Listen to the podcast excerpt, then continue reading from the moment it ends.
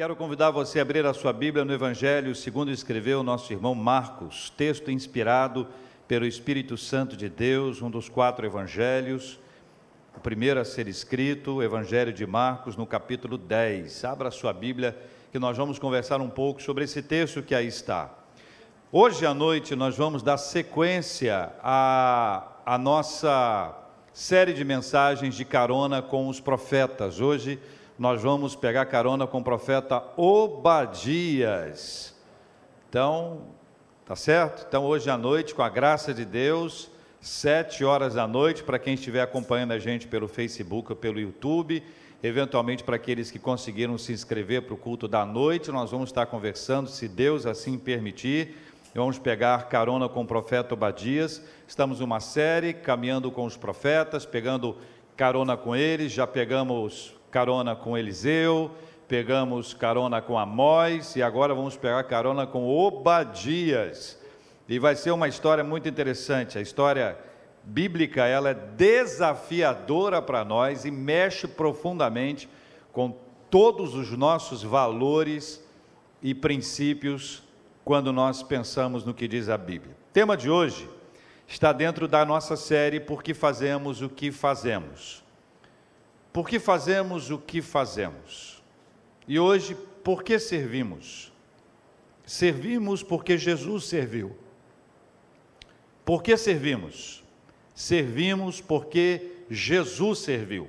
Essa é a base da nossa caminhada, é a base da nossa fé. Por que nós servimos? Servimos porque Jesus serviu. Evangelho de Marcos, abra aí comigo a partir do versículo 35, palavra de Deus para nós capítulo 35, a partir do versículo 35, até, aliás, capítulo 10, versículo 35 até o versículo 45. O título que está na minha Bíblia, não sei se está na sua, o pedido de Tiago e João. É o mesmo que está aí? É o mesmo? Então vamos ler juntinhos aqui.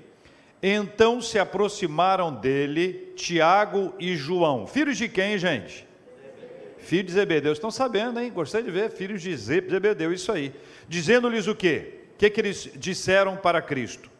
Mestre, queremos que nos concedas o que te vamos pedir. Dá uma paradinha aqui e me diga o seguinte: quantos pedidos você já viu que foram feitos a Cristo ao longo do ministério dele que você se lembra? Outro agora. O novo. Quantos pedidos você já viu que foram feitos a Cristo, que estão nos evangelhos que você que se lembra? Quantos? Diga um, por exemplo. Lembra-te de mim quando entrares no teu reino, essa foi muito boa, foi a última lá do salteador. Algumas pessoas pediram cura, não é? Pediram cura. O que é que esses dois vão pedir a Jesus Cristo? Vamos ver o que eles dizem aqui. Versículo 37. Responderam-lhe: Permite-nos que, na tua glória, nos assentemos um à tua direita e outro à tua esquerda. Mas Jesus lhes disse: Não sabeis o que pedis. Podeis vós beber o cálice que eu bebo e receber o batismo com o que sou batizado? Qual foi a resposta deles? Podemos. Podemos. Tornou-lhe Jesus: Bebereis o cálice que eu bebo e recebereis o batismo com que sou batizado. Quando, porém, quanto, porém, ao assentar-se à minha direita ou à minha esquerda, não me compete concedê-lo, porque é para aqueles a quem está preparado. Versículo 41, o que, que diz aí? Ouvindo isso, indignaram-se os dez. Contra quem? Contra Tiago e João. 42. Mas Jesus, chamando-os para junto de si, disse-lhes: Sabeis que os que são considerados governadores dos povos têm-nos sob seu domínio e sobre eles os seus maiorais exercem autoridade. Leia comigo agora o versículo 43, é uma só voz. Mas entre vós não é assim, pelo contrário. Quem quiser tornar-se grande entre vós, será esse o que vos sirva. E quem quiser ser o primeiro entre vós, será servo de todos. Pois o próprio Filho do Homem não veio para ser servido, mas para servir e dar a sua vida em resgate por muitos. Por que servimos? Por que servimos? Servimos porque Jesus serviu e o modelo nos é apresentado pelas Sagradas Escrituras. O verbo servir é conjugado em toda a Bíblia. Há referências a servir dentro da lei mosaica, inclusive quando se referia a alimentar as pessoas que precisavam, os cuidados com os menos favorecidos, previsto na lei. Há uma questão importante como a hospitalidade, referida como um dom espiritual, que permitia ao viajante o cuidado necessário para o tempo em que ele permanecesse ali, hospedagem, acolhimento, alimentação, serviço. A igreja primitiva trazia e recolhia ofertas e servia à comunidade. As pessoas traziam as suas ofertas e colocavam aos pés dos apóstolos, e a igreja era alimentada, a comunidade era atendida. A Bíblia nos conta sobre a instituição da diaconia. Os diáconos foram instituídos com o propósito de que todas as mesas e nenhuma das mesas ficasse sem o atendimento, sem o serviço. Portanto, nós temos fundamentação bíblica para afirmar que o serviço na Bíblia, o serviço ao próximo, o cuidado com o próximo, é parte fundamental para a caminhada cristã. O cristianismo Diz a história, deixou de ser apenas um ínfimo movimento religioso para se tornar em poucos séculos a religião dominante da civilização ocidental, também em razão do seu profundo impacto sociocultural. Veja, queridos irmãos, que os cristãos geraram uma nova cultura nas cidades greco-romanas, e aquilo que era absolutamente intolerável foi amenizado em razão do serviço prestado pelos cristãos naquela época. Nas cidades com muitos recém-chegados e estranhos, eles eram acolhidos imediatamente e se sentiam agregados, parte de uma instituição. Nas cidades com alto índice de viúvas e órfãos, a comunidade cristã era aquela que acolhia os, os, os viúvos, as, as viúvas e os órfãos, para que eles recebessem o apoio. Nas cidades onde havia violência por conta de desavenças étnicas, o Evangelho de Jesus Cristo chegou e a comunidade cristã foi estabelecida para que houvesse solidariedade social. Nos lugares onde havia a forte epidemia, incêndios, terremotos, tragédias de toda sorte, a compaixão e a misericórdia, que eram marcas da igreja, marcas do cristianismo, tudo isso foi estabelecido para amenizar os problemas que todas as pessoas naquela época viviam.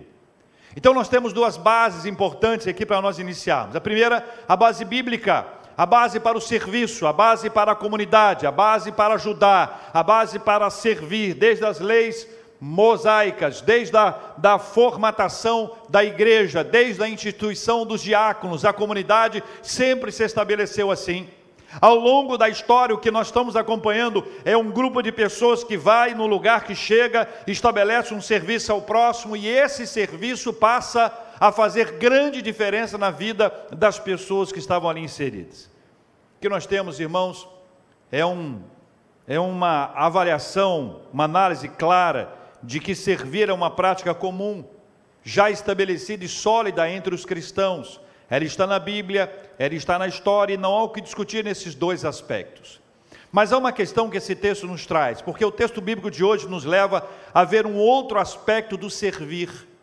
Jesus nos leva inicialmente para uma viagem ao coração de dois dos seus valiosos discípulos, e em seguida o Senhor nos faz rever os nossos conceitos de servir.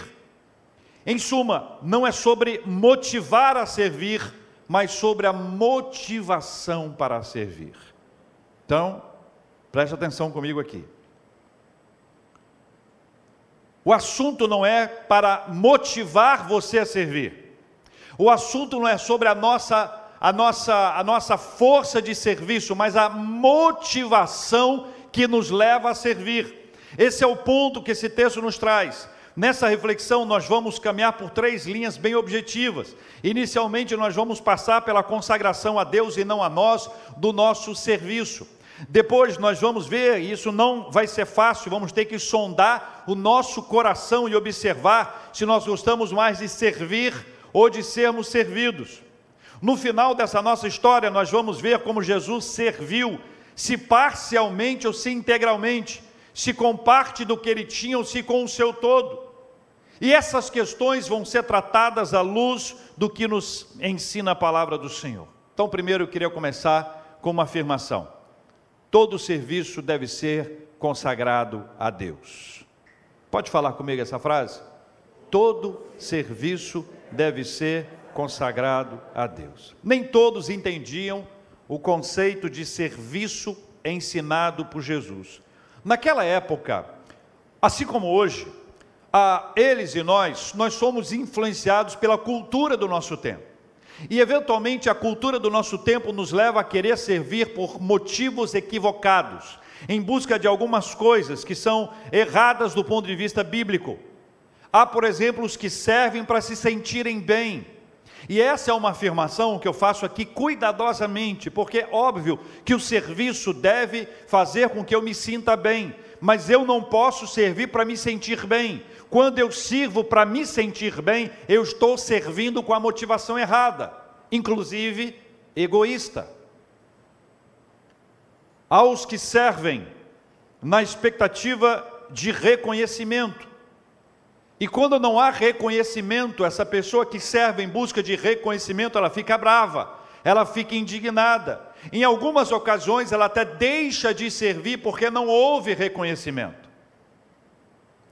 aos que servem em busca de benefício espiritual, acreditam que o seu fazer, que o seu servir vai produzir em algum momento da sua vida um tipo de benefício espiritual, mas não é sobre isso que a Bíblia fala. Não é sobre esse tipo de serviço que a Bíblia ensina.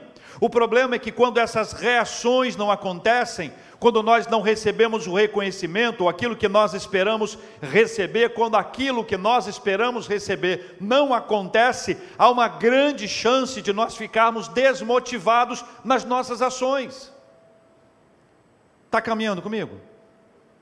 Você compreende que quando nós temos a motivação errada, quando eu sirvo em busca de benefício espiritual e não percebo, vou dar para vocês um exemplo. Eu não sei porque esse problema está acontecendo comigo. Eu tenho feito bem a tantas pessoas, eu tenho servido a todas as pessoas que eu posso. Eu não posso ver uma pessoa necessitada que eu estendo a minha mão para ajudar. Eu não entendo porque eu estou passando por isso. Esse tipo de reflexão, ela é resultado desse entendimento equivocado, onde eu penso que eu serei beneficiado espiritualmente pelo meu fazer. Quando eu não recebo reconhecimento, quando eu faço alguma coisa e ninguém valoriza, ou ainda, ainda que seja valorizado, mas não no nível que eu gostaria que fosse, ou no nível que eu considero importante, afinal, eu fiz um baita esforço, eu fiz um grande investimento, e é isso que eu recebo de reconhecimento? Quando essas coisas acontecem na fala ou na nossa mente, nós vamos observar que são reações que demonstram que há uma motivação equivocada. Todo o nosso serviço deve ser consagrado a Deus. E Jesus aqui nos leva a tratar a motivação de dois de seus discípulos que se aproximam com uma conversa reveladora. A fala dos discípulos, o pedido dos discípulos fez com que o coração deles fosse revelado. O que acontece? Quando nós estamos na presença de Deus, o Espírito Santo que sonda a gente, mostra para a gente o que a gente quer com aquilo que a gente faz. A fala dos discípulos aqui foi altamente reveladora, afinal de contas, eles estavam apresentando a sua fala diante de Jesus. E esta fala diante de Jesus mostrou a motivação que havia no coração deles. E Jesus, ao responder para eles o pedido que eles fazem, para estar um à direita, outro à esquerda, quando essas duas questões acontecem, nós estamos diante de uma realidade que apresenta a intenção, a motivação, a vontade do coração deles, e a fala de Jesus para eles foi: Mas entre vós não é assim. Há uma diferença de intenção, da motivação que até altera até o resultado. Cada etapa do nosso servir deve ser vista como uma oferta que não nos pertence, mas pertence somente a Deus. Tudo o que a gente faz deve ser pensado em agradar a Deus e não a nós mesmos. agradar a Deus e não às pessoas. Primeiramente, na linha do tempo, eu preciso compreender que eu preciso sempre agradar a Deus. Meu foco, meu objetivo, minha motivação, a minha ação, a minha intenção está sempre focada em Deus. Depois, elas terão outras consequências em decorrência daquela primeira. Quando a primeira, a minha motivação não é consagrar a Deus, todas as demais correm o risco de estar num processo viciado. Veja, meus queridos irmãos, a nossa teologia reformada nos faz aprender que até a nossa atividade profissional deve ser consagrada a Deus. Não é apenas a minha boa ação, entre aspas, aqui, mas todo o trabalho que eu presto, inclusive o trabalho profissional, ele deve ser consagrado a Deus, segundo a nossa teologia reformada, que nos mostra que o meu trabalho profissional é tão espiritual quanto o trabalho pastoral. O meu trabalho profissional é tão espiritual como o meu trabalho missionário. Por quê? Porque ambos são consagrados a Deus. E aqui eu faço um parênteses. Há um grande risco do trabalho pastoral ou do trabalho missionário, que nós consideramos em, em, alta, em alto nível espiritual, quando ele é marcado pela vaidade, quando ele é marcado pela busca da própria glória, ele perde toda essa característica que aqui está, elas se misturam, e essa mistura, ela tira o brilho, tira a bênção, tira a alegria que há quando nós fazemos para a glória de Deus. Eu li um artigo interessante sobre esse trabalho, que diz assim um articulista. Quando Deus colocou Adão no jardim do Éden, ele não disse simplesmente para ele se manter longe de certas, entre aspas, maçãs podres. Deus colocou Adão no jardim para cultivá-lo e guardá-lo.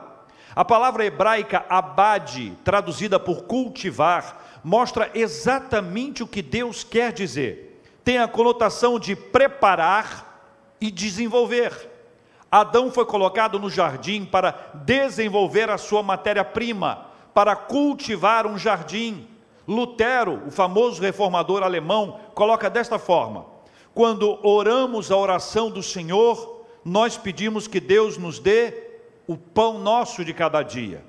E Ele nos dá nosso pão diário.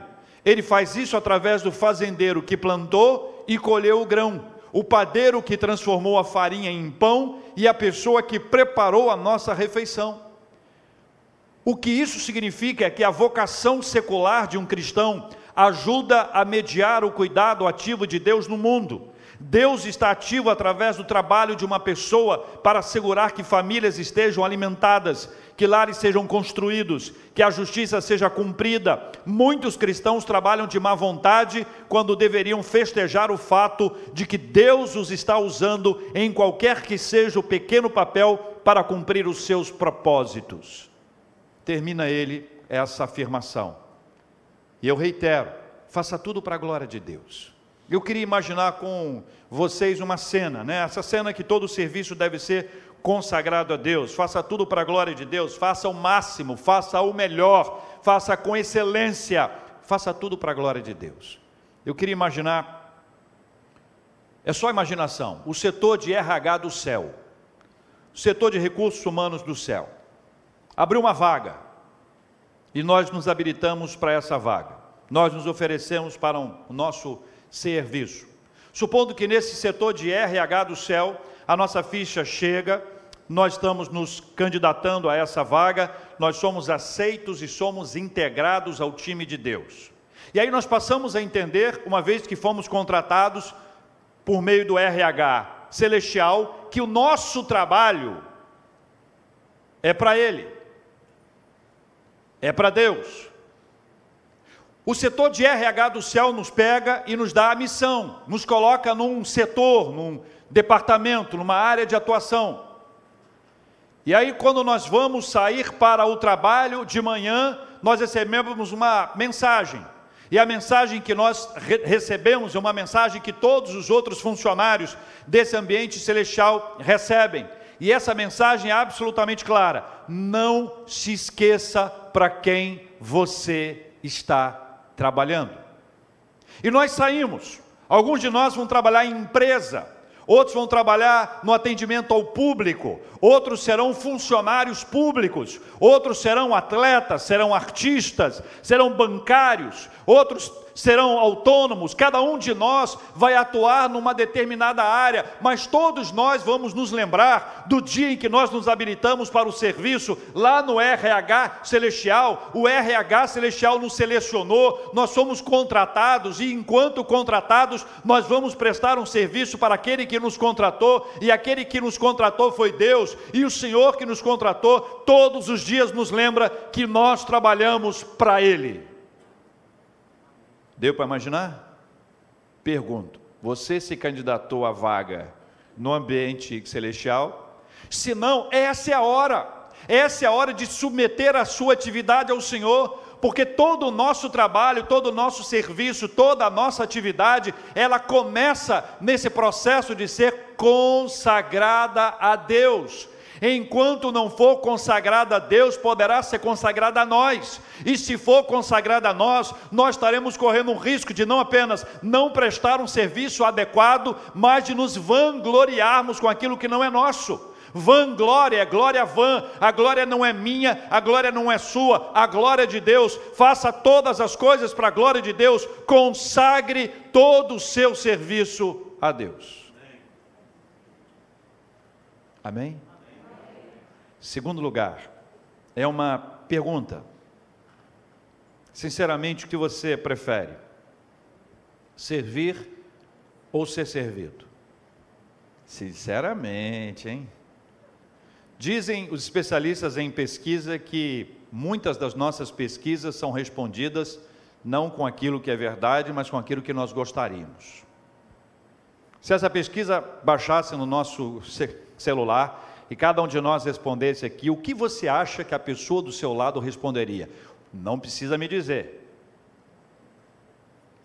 Qual seria o resultado? qual que você acha que seria o resultado que iria ganhar? Sinceramente, seria ser servido ou seria servir?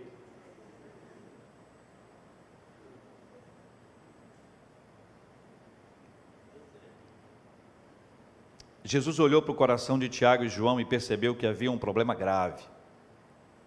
Os versículos 35 a 37 mostram isso. Eles foram eles foram contados entre os que serviam, mas queriam especialmente ser servidos. Isso veio à tona. Veja o que diz o texto: Então se aproximaram dele Tiago e João, filhos de Zebedeu, dizendo-lhes: Mestre, queremos que nos concedas o que te vamos pedir. E ele lhes perguntou: que quer, e ele perguntou: que querer que eu vos faça? Responderam-lhe: Permite-nos que na tua glória nos assentemos um à tua direita e outro à tua esquerda. O que estaria por trás do querer manifestado pelos amados Tiago e João? O que estaria por trás? O que significa essa fala deles? Vou, vou elencar pelo menos duas coisas aqui que eu considero importantes aqui. Primeira é que eles aspiravam à glória. Eles aspiravam à glória, ainda que seja a glória de Cristo. Eles aspiravam uma colocação, uma visibilidade, eles aspiravam poder, eles aspiravam destaque. Veja como isso é o coração que revela. A nossa fala pode não revelar. Jesus, que sabe todas as coisas, percebe na fala deles o que ali havia. Enquanto alguns já se sentiriam maravilhados com a graça de estarem com Jesus, estou com Jesus, está bom demais. Eu lembro de uma senhorinha que ela disse essa frase há muitos anos, eu nunca mais esqueci. Ela disse: Ó, eu, eu, qualquer cantinho no céu para mim está bom. Eu quero estar tá dentro. Só que de vez em quando a gente precisa rever a nossa forma de servir. Por isso que eu disse inicialmente que não é motivar você a servir, é trabalhar a motivação. O texto não quer motivar a gente, faça, faça, faça, faça, numa espécie de ativismo. O texto quer trabalhar na gente, tratar na gente a motivação do que a gente faz. Por que servimos? Tiago e João parecem não entender até ali o que significa beber o cálice e batismo. Jesus pergunta para eles: vocês estão prontos para beber o meu cálice e para fazer parte do meu batismo? E a resposta deles é clara: podemos. Podemos. Eles não parecem compreender que Jesus está falando sobre a sua morte. Eles parecem não entender que Jesus está falando sobre o seu sofrimento, a sua dor, a sua angústia. Esses problemas, irmãos, não são facilmente percebidos, salvo se houver uma ação de Deus, e é isso que eu estou buscando. É isso que o texto nos ensina. O texto nos ensina a buscar a vontade de Deus e conhecer o interior do coração da gente. Não se trata de algo superficial, da minha prática, da minha, do meu dia a dia. Trata-se de alguma coisa que Deus mexe no coração da gente, vai lá dentro. Você deve conhecer a fala de Jesus sobre esmolas. Quem lembra desse texto? Jesus falando no Sermão do Monte, capítulo 6, versículo 2 a 4, ele fala: Quando, pois, deres esmola, não toques trombeta diante de ti, como fazem os hipócritas nas sinagogas e nas ruas, para serem glorificados pelos homens. O que, que eles buscavam? E a expressão trombeta é, é, é, é para é chamar a nossa atenção, é para mostrar que existem circunstâncias da vida em que algumas pessoas querem tanta visibilidade que eles tocam a trombeta para serem vistos. Olhem, vejam todos o que eu tenho feito, observem todos como eu sou uma pessoa boa. E Jesus diz o quê?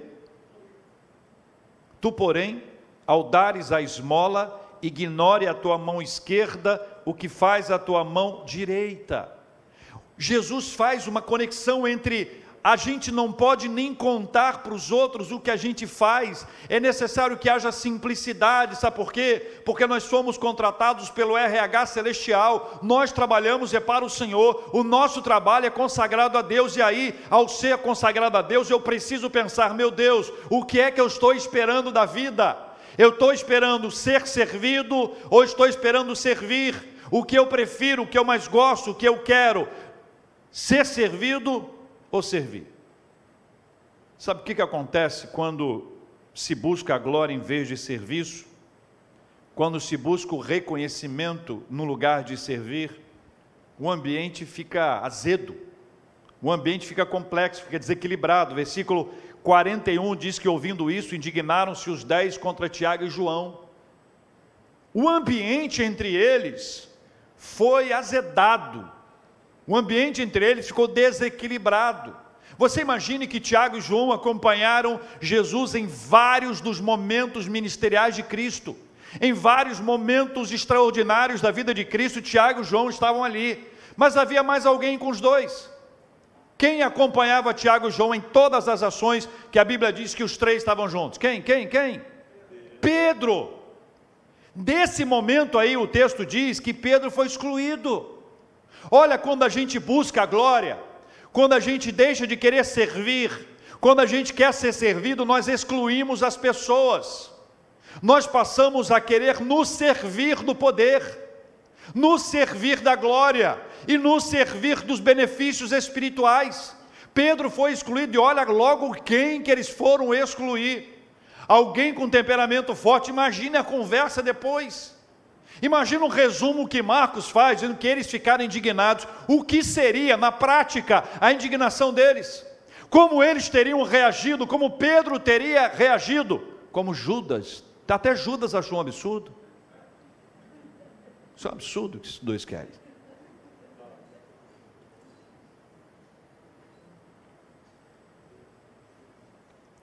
Aqui é um perigo gravíssimo. Porque aqui ele fala de superioridade e inferioridade. Ele fala de mais importantes e de menos importantes. Ele fala de pessoas mais especiais e aqueles que são menos especiais. Aqui ele fala que o que é servido é superior. E é por isso que muita gente quer ser servida, porque ela quer se sentir superior. No contraponto disso, a humildade é quando a gente vê uma pessoa que pode ser servida e a gente diz: nossa, olha, essa pessoa serve a todos, dá essa ideia.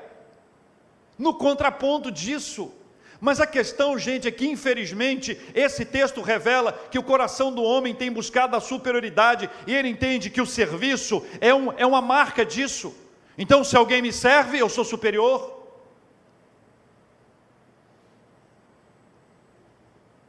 É aí que nasce opressão, é aí que nasce domínio.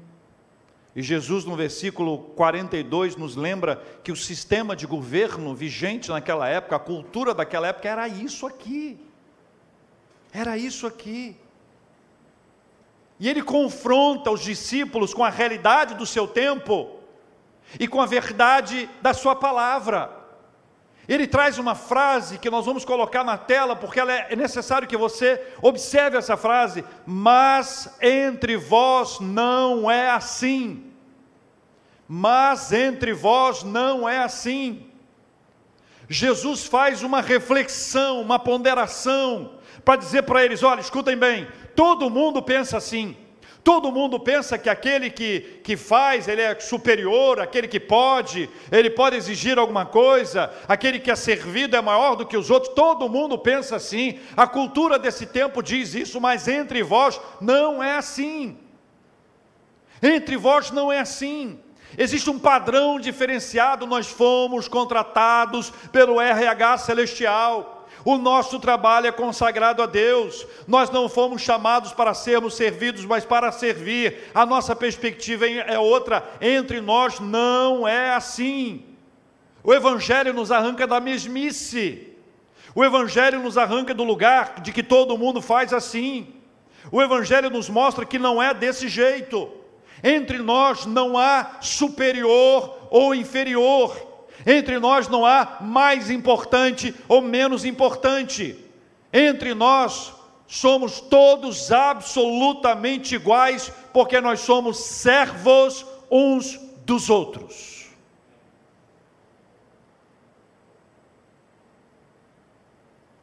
Concorda? Escuta. A cultura desse tempo diz o contrário. A cultura desse tempo diz absolutamente o contrário. Nós somos levados a acreditar na superioridade daquele que é servido, mas entre nós não é assim. Essa é a raiz do domínio, da opressão, da superioridade, daquele que pisa sobre a cabeça do outro. Todavia, o evangelho é diferente. Jesus está falando para Tiago e João: olha, vocês não entenderam. Jesus reúne os discípulos e diz: olha, entre nós não é assim, não pode ser assim. Aqui entre nós não há superioridade ou inferioridade, nós somos todos absolutamente iguais, porque nós somos servos uns dos outros. Quero terminar dizendo a vocês que Jesus é o nosso modelo de servo. Jesus é o nosso modelo de servo. Abra sua Bíblia comigo aí no profeta Isaías, marca aí Marcos 10 e vamos para Isaías 53. Observe que Isaías 53 ele apresenta aquilo que a teologia chama de servo sofredor, fala sobre Jesus Cristo. Observe a, a, a, reflexão de, de Isaías 53, versículos 2 a 9, para onde ela nos aponta, para onde ela nos leva. Diz assim a palavra do Senhor: porque foi subindo como renovo perante ele e como raiz de uma terra seca. Está falando de Jesus, não tinha aparência nem formosura, olhámo-lo, mas nenhuma beleza havia que nos agradasse. Era desprezado e o mais rejeitado entre os homens, homem de dores e que sabe o que é padecer, e como um de quem os homens escondem o rosto, era desprezado, e dele não fizemos caso. Certamente Ele tomou sobre si as nossas enfermidades e as nossas dores, levou sobre si, e nós o reputávamos por aflito, por ferido de Deus e oprimido. Mas Ele foi traspassado pelas nossas transgressões e moído pelas nossas iniquidades. O castigo que nos traz a paz estava sobre Ele, pelas Suas pisaduras fomos sarados. Todos nós andávamos desgarrados como ovelhas Cada um se desviava pelo caminho, mas o Senhor fez cair sobre ele a iniquidade de nós todos. Ele foi oprimido e humilhado, mas não abriu a boca. Como cordeiro foi levado ao matador e como ovelha muda perante os seus tosquiadores, ele não abriu a boca. Por juízo opressor foi arrebatado. E de sua linhagem, quem dela cogitou? Porquanto foi cortado da terra dos viventes, por causa da transgressão do meu povo foi ele ferido Designaram-lhe a sepultura com os perversos, mas com o rico esteve na sua morte, posto que nunca fez injustiça, nem dolo algum se achou em sua boca. A descrição de Isaías 53 é a descrição do servo sofredor. Ele fala de Jesus e aquele que se entrega plena e totalmente. Ele fala de uma entrega que não é parcial, mas uma entrega que é integral. E veja que todo esse texto nos aponta para o Gólgota. Esse texto nos aponta para o Calvário de Jesus. Esse texto nos aponta para a sua crucificação. Não à toa, a cruz se tornou um símbolo, um símbolo, um monumento, um ícone de serviço. O pastor Kevin DeYoung, grande autor, fez um apontamento interessante sobre isso. Ele diz assim: olha, Jesus curou, Jesus expulsou demônios, Jesus ensinou sobre o reino, mas tudo isso era a fim de que ele pudesse servir os seus com a sua morte e ressurreição. Não apenas um serviço amplo de abençoar com seu cuidado e compaixão, mas servir da melhor forma possível e de uma forma que somente Jesus poderia fazer serviço através do sofrimento na cruz. O que o texto nos fala, meus queridos irmãos, é que quando Jesus diz e fala sobre o serviço, de que ele não veio para ser servido, mas para servir, ele está falando de uma entrega total e absoluta. Esse é o modelo de serviço proposto por Cristo. Isso aqui nos ajuda a entender que não é o que fazemos, mas como fazemos. Não fala sobre as nossas ações, mas o que motiva as nossas ações. E aqui nós precisamos compreender que não é sobre o que fazemos, mas para quem nós fazemos. E mais uma vez eu volto a lembrar que nós somos contratados por essa por esse projeto de RH celestial, onde nós precisamos lembrar o tempo inteiro para quem nós trabalhamos, a quem nós servimos, para onde vai o coração da gente quando a gente faz alguma coisa. Vou dizer para os queridos irmãos que aqui nós aprendemos que o serviço de Jesus, o serviço para Jesus, ele é absolutamente integral. Não é parte do que eu tenho, é tudo o que eu tenho não é parte do meu tempo, é todo o meu tempo. Quando não é assim, não segue o modelo estabelecido por Jesus. E por mais doido que isso pareça, por mais difícil que isso seja para nós, por mais complicada seja a nossa percepção para dizer, mas como eu vou alcançar isso? Isso está no nível tão alto que eu não tenho condições de alcançar, eu não chego nesse ponto, eu não chego nesse nível, como vou alcançar isso? Somente com uma ação sobrenatural de Deus, somente com o poder espiritual do Senhor sobre nós, somente com uma ação de Deus na nossa história, para nos fazer repensar toda a nossa maneira de viver. É mais do que aquilo que eu faço, não é contabilizado pelo que eu faço, mas por aquilo que me leva a fazer. Então eu tenho três ideias principais. A primeira delas, queridos irmãos e irmãs, é que todo serviço deve ser consagrado a Deus. Todo serviço deve ser consagrado a Deus. Segundo, eu preciso pensar, e de verdade, de verdade, que, que eu estou esperando? Ser servido ou servir? E quando eu quero me servir do poder e da glória, e quando eu quero me servir de algum benefício espiritual, e quando eu quero me servir de alguma coisa que Deus possa me dar, e assim eu quero, estar à direita ou estar à esquerda, como no caso de Tiago e João. Por fim, o modelo de serviço proposto por Cristo não é um modelo parcial, mas é algo absolutamente total e integral. Não é algo que eu faço nas horas vagas, mas é algo que eu faço como prioridade não é parte do que eu tenho, mas é tudo o que eu tenho, é tudo o que eu sou. Há uma consagração absoluta, porque esta foi a maneira com que Cristo fez. Toda a ação de Jesus Cristo, ela se fundamenta nisso. Relembrando, a Bíblia nos ensina a servir. A Bíblia nos desafia ao serviço. A Bíblia nos leva a servir. A história da humanidade mostra como o cristianismo foi estabelecido, como ele cresceu com base nisso, como a presença da igreja cristã fez diferença nas comunidades. Quando havia órfãos e viúvas, eles ficavam abandonados, foi a igreja que os abraçou. Quando havia sofrimento por conta das epidemias e doenças e pragas, a fragilidade do sistema de saúde daquela época foi a comunidade cristã que abraçou e que restabeleceu.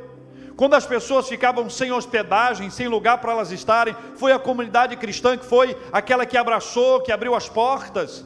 As grandes instituições de misericórdia, sejam hospitalares, as grandes ações de acolhimento, como orfanatos, como asilos ou abrigos, foram instituídas pelos cristãos. As grandes ações escolares, universidades que permanecem sólidas e fortes até os dias de hoje, em países como os Estados Unidos, em alguns lugares da Europa, elas foram estabelecidas com base no Evangelho de Jesus Cristo.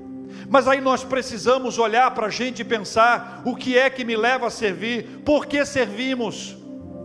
Por que servimos? Alguns riscos nós corremos, gente de querer benefícios espirituais.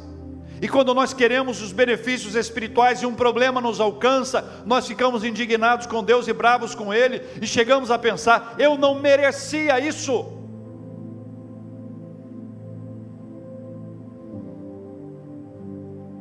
Quando nós queremos reconhecimento e as pessoas não nos reconhecem, não nos agradecem, não nos elogiam ou dão aquele reconhecimento pequenininho que a gente esperava alguma coisa maior. É possível que alguém com essa motivação diga: não vou fazer mais. Pronto, pronto, vai aprender. Todo serviço deve ser consagrado a Deus, inclusive o profissional. Lembra? Lembra? Nós nos candidatamos a uma vaga o RH celestial nos selecionou e nos chamou para uma entrevista. Nós fomos aprovados naquela entrevista, ele nos designou para atuar em algumas áreas, para fazer algumas coisas na nossa vida. E depois que nós fomos contratados, nós passamos a receber lembretes contínuos. Você trabalha para mim. E quando as pessoas não nos reconhecem, quando não nos valorizam, quando não nos querem dar um benefício espiritual, quando nós nos perdemos nessa realidade que aí está, ainda assim nós continuamos a trabalhar, porque nós trabalhamos para Deus, porque todo trabalho deve ser consagrado a Deus. Nós não viemos para sermos servidos. Jesus estabelece um novo padrão, uma nova dimensão, paradigma novo dessa realidade mas cuidado com aqueles que querem se servir dos benefícios que Deus nos dá. Tiago e João, tudo aquilo que aconteceu, que nós podemos confrontar com Tiago e João, só foi percebido porque era Jesus que falou. Da mesma forma, Jesus fala com a gente, comigo e com você, para identificar no coração da gente o que a gente espera, ser servido ou servir. Você já entendeu aqui nesse processo? Que surge a ideia de que eu sou superior, de que eu mereço, então eu exijo, eu quero, e quero agora, totalmente fora de foco, totalmente perdido no processo. Aí o Senhor Jesus nos ensina que é melhor servir do que ser servido, e que Ele próprio, embora sendo Deus, deixou toda a sua glória, toda a sua majestade para nos servir. E o exemplo de lavar os pés dos discípulos fica marcado para nós como aquele que é o maior, que se dobra, e ao se dobrar, lava os pés sujos dos discípulos, mostrando para eles como eles deveriam também agir. Está estabelecido um padrão novo somos servos uns dos outros. Eu sirvo a você, você serve a mim e nós dois vamos servir a comunidade. Jesus estabelece um padrão novo. E o padrão de Jesus é integral. E aí vem a cruz, como esse monumento. A cruz é esse símbolo, a cruz é esse marco dessa entrega total absoluta. A cruz é o ícone do serviço. Jesus não serviu com parte, ele serviu inteiro, ele se entregou totalmente. Essa entrega integral, total, é o padrão de Deus para nós. Deus não nos quer parcialmente, Deus nos quer integralmente. É isso é uma nova dimensão, uma nova, é uma, uma nova caminhada na nossa história. Mais do que parte do meu tempo, mais do que parte dos meus dons, mais do que parte dos meus talentos, Deus quer nos usar integralmente e Ele vai nos abençoar também integralmente. Você entendeu que não é para motivar a fazer, mas é para tratar a nossa motivação? E qualquer um de nós sabe que uma pessoa motivada corretamente, ela vai longe. Uma pessoa motivada corretamente, ela vai longe. E uma pessoa espiritualmente motivada, ninguém poderá detê-la. Não haverá barreira, não haverá obstáculo, dificuldade. Nós vamos enfrentar todas as coisas que surgirem diante de nós e vamos avançando porque temos a motivação espiritual certa. Nós podemos fazer muito mais se tivermos a motivação certa. Veja que todo esse reconhecimento humano, ele se torna para todos nós uma barreira.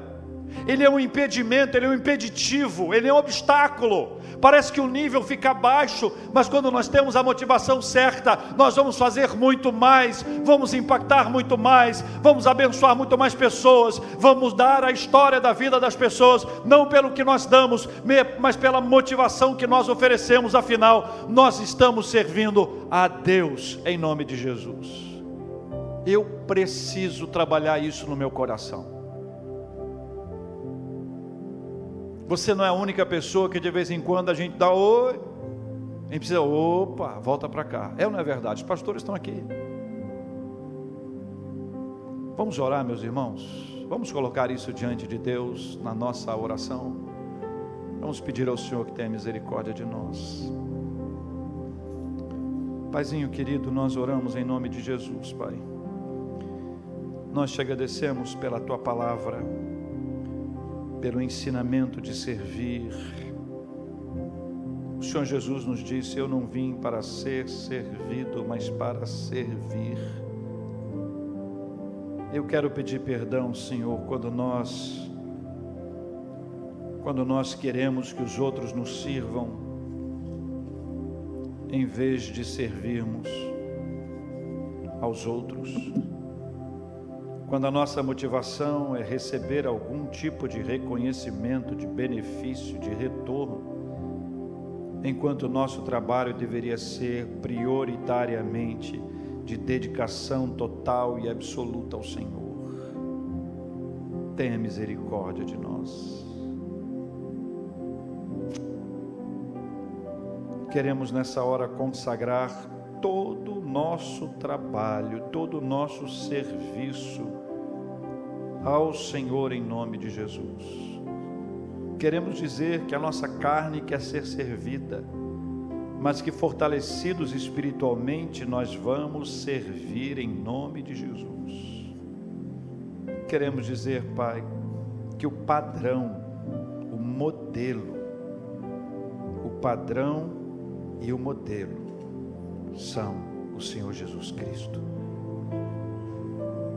não vamos nos entregar parcialmente, mas seguindo o exemplo de Cristo, vamos nos entregar integralmente em nome de Jesus.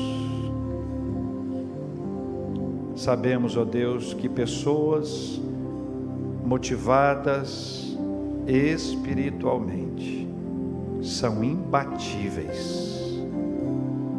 Dá-nos a motivação certa.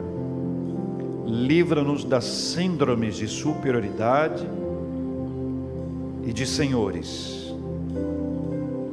Mostra-nos o quanto precisamos aprender a servir. Por que servimos? Por que fazemos o que fazemos? Servimos porque Jesus serviu. Pai, nós queremos orar por Alaide. Queremos agradecer pela alta recebida do Fernando. Oramos por Ruth, oramos por Jennifer, oramos por Vicente, oramos por Arisley, oramos por Soninha, oramos por Lúcia, oramos por Luciana, oramos por Maria Helena, oramos por Jadson, Oramos, oramos, ó Deus, clamando ao Senhor pela bênção da cura daqueles que estão enfermos, ó Deus, em nome de Jesus. Oramos pela vida daqueles que estão desamparados nessa hora. Oramos por aqueles que, têm, que estão sofrendo, Deus, sofrendo tanto por conta das dificuldades inerentes a esse tempo, Pai. Oramos pela cura de cada um deles. Oramos, ó Deus, pelo consolo aos corações enlutados. Oramos, ó Deus, pelo consolo ao coração de Marcos André e sua família. Oramos pelo consolo e pela saúde do senhor Clademir Lobo, em razão do falecimento de sua esposa, Dona Ieda, mãe do querido Marcos André. Oramos, ó Deus, por essas famílias. Oramos pelas nossas famílias, oramos pelas nossas casas, oramos pelo nosso trabalho, oramos pelo nosso estudo, oramos pela nossa cidade, estado, país e o planeta. Oramos agradecidos ao Senhor por todas as bênçãos recebidas, pelos presentes que o Senhor tem ministrado sobre a nossa vida. Agradecemos pelos aniversariantes de vida e de casamento, louvado seja o nome do Senhor. Agradecemos, ó Deus, pelo teu querer manifestado sobre cada um de nós. Agradecemos por aquilo que já pedimos ao Senhor e que em nome de Jesus, no tempo do Senhor, segundo a vontade do Senhor e para a glória do Senhor, essa bênção vai chegar. E quando ela chegar, nós já estaremos agradecendo desde já. Se ela demorar a chegar, o Senhor vai nos dar paciência para esperar e se ela não chegar, se não for a vontade do Senhor, nós receberemos da parte do Senhor a paz. Por isso, nós nos unimos para agradecer, para dizer ao Senhor: muito obrigado em nome de Jesus. Amém.